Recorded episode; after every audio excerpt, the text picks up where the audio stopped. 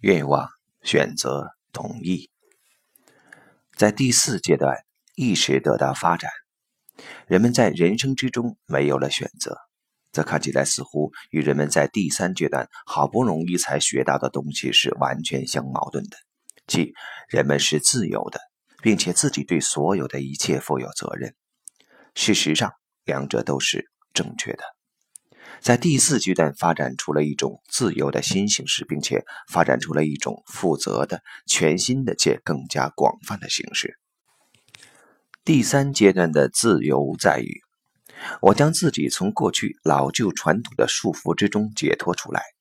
我对过去的答案提出质疑，并且自己观察什么才是正确的。我在那些我认为认识到的或是我所相信的事情的基础之上去待人处事。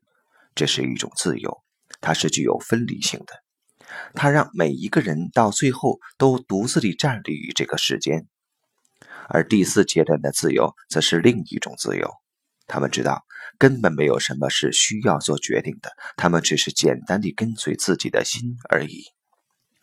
在新的层面，我们与那些产生于自性的东西相连接。如果我听到了我自己的心。那么，我将不再需要对什么做出决定，因为这些事情已经被决定了。譬如，一些夫妇经常问，他们是否应该要分开，或者仍然住在一起。有些人因为这个问题而被已经折磨了许多年。如果有人带着这个问题来找我做咨询，首先我会问：那你的心怎么说？你爱你的丈夫或妻子吗？答案可能是是的。尽管你的心感觉到这段关系已经结束了，这是一个无关于赞成或反对的问题，它是一个人的感觉。如果人们能够聆听到心的声音，那么他就已经做出了决定。当我们问自己是否应该爱这个女人或者这个男人的时候，正是我们还未做出决定的时候。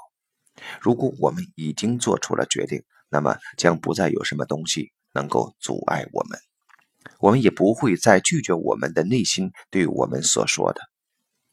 这也是在第四阶段向我们迎面走过来的责任。内心的声音得到适当的回答，并与生活想要我们所成为的样子以及与我们共同计划的东西形成共鸣。取代自我意愿的是进入到同一的状态之中，这会让人感到。完全的自由，这种感觉是如此的自由，就像让自己从水流的波浪之中解脱出来那样。借助于这种同意，我们又重新与生活及整体相互连接在一起。那种自我的意愿与生活及整体是分离的。如果我想要某样东西，这便意味着这件东西应是不同于它本来所是的样子，生活应是不同于他本来所是的样子。由此，我便与我本来所是的样子分离了。相反，我与我的愿望相连接，或甚至被他身份认同。这种身份的认同是与群体意识相应的。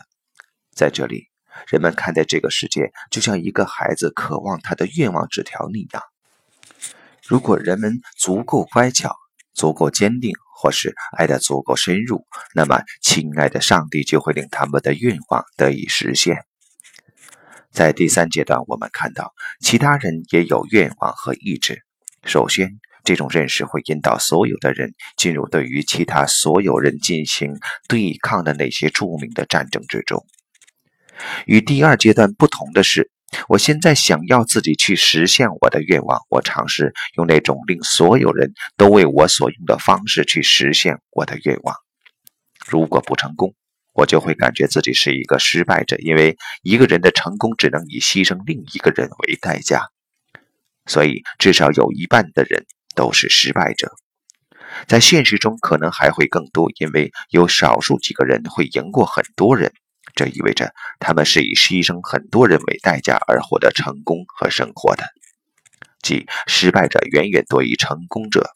到最后，所有人都会是失败者，因为到最后，即使你成为了赢家，也只能是孤单且孤独地存在于这世间。这样的认识被嵌入到那些创造双赢局面的时髦口号中，即自己的愿望必须与更大的背景相连接。不过，在其中，人们还总是被自己的愿望所俘获。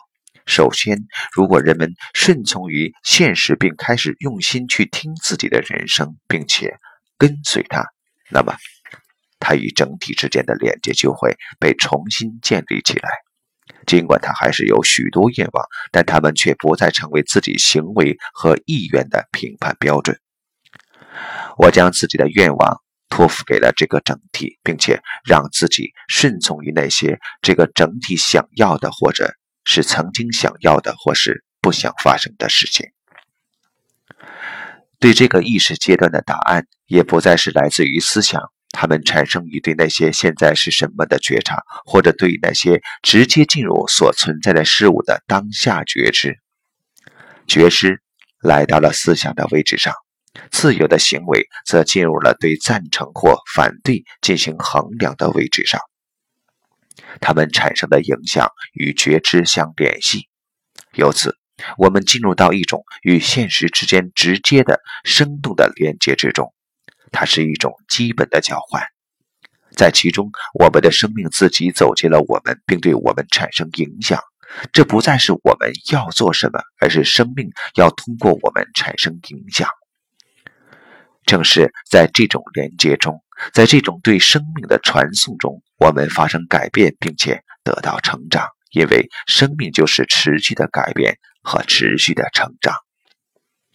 成长与改变不再是来自于我们单方面的行为，不再是自己的改变，不再是对自我的工作，而是与我们一起发生的那一个个生命的过程。生命打磨了我们，加工了我们，我们使自己退回到内在，让那些从自信流露出来的东西自然而然地发生。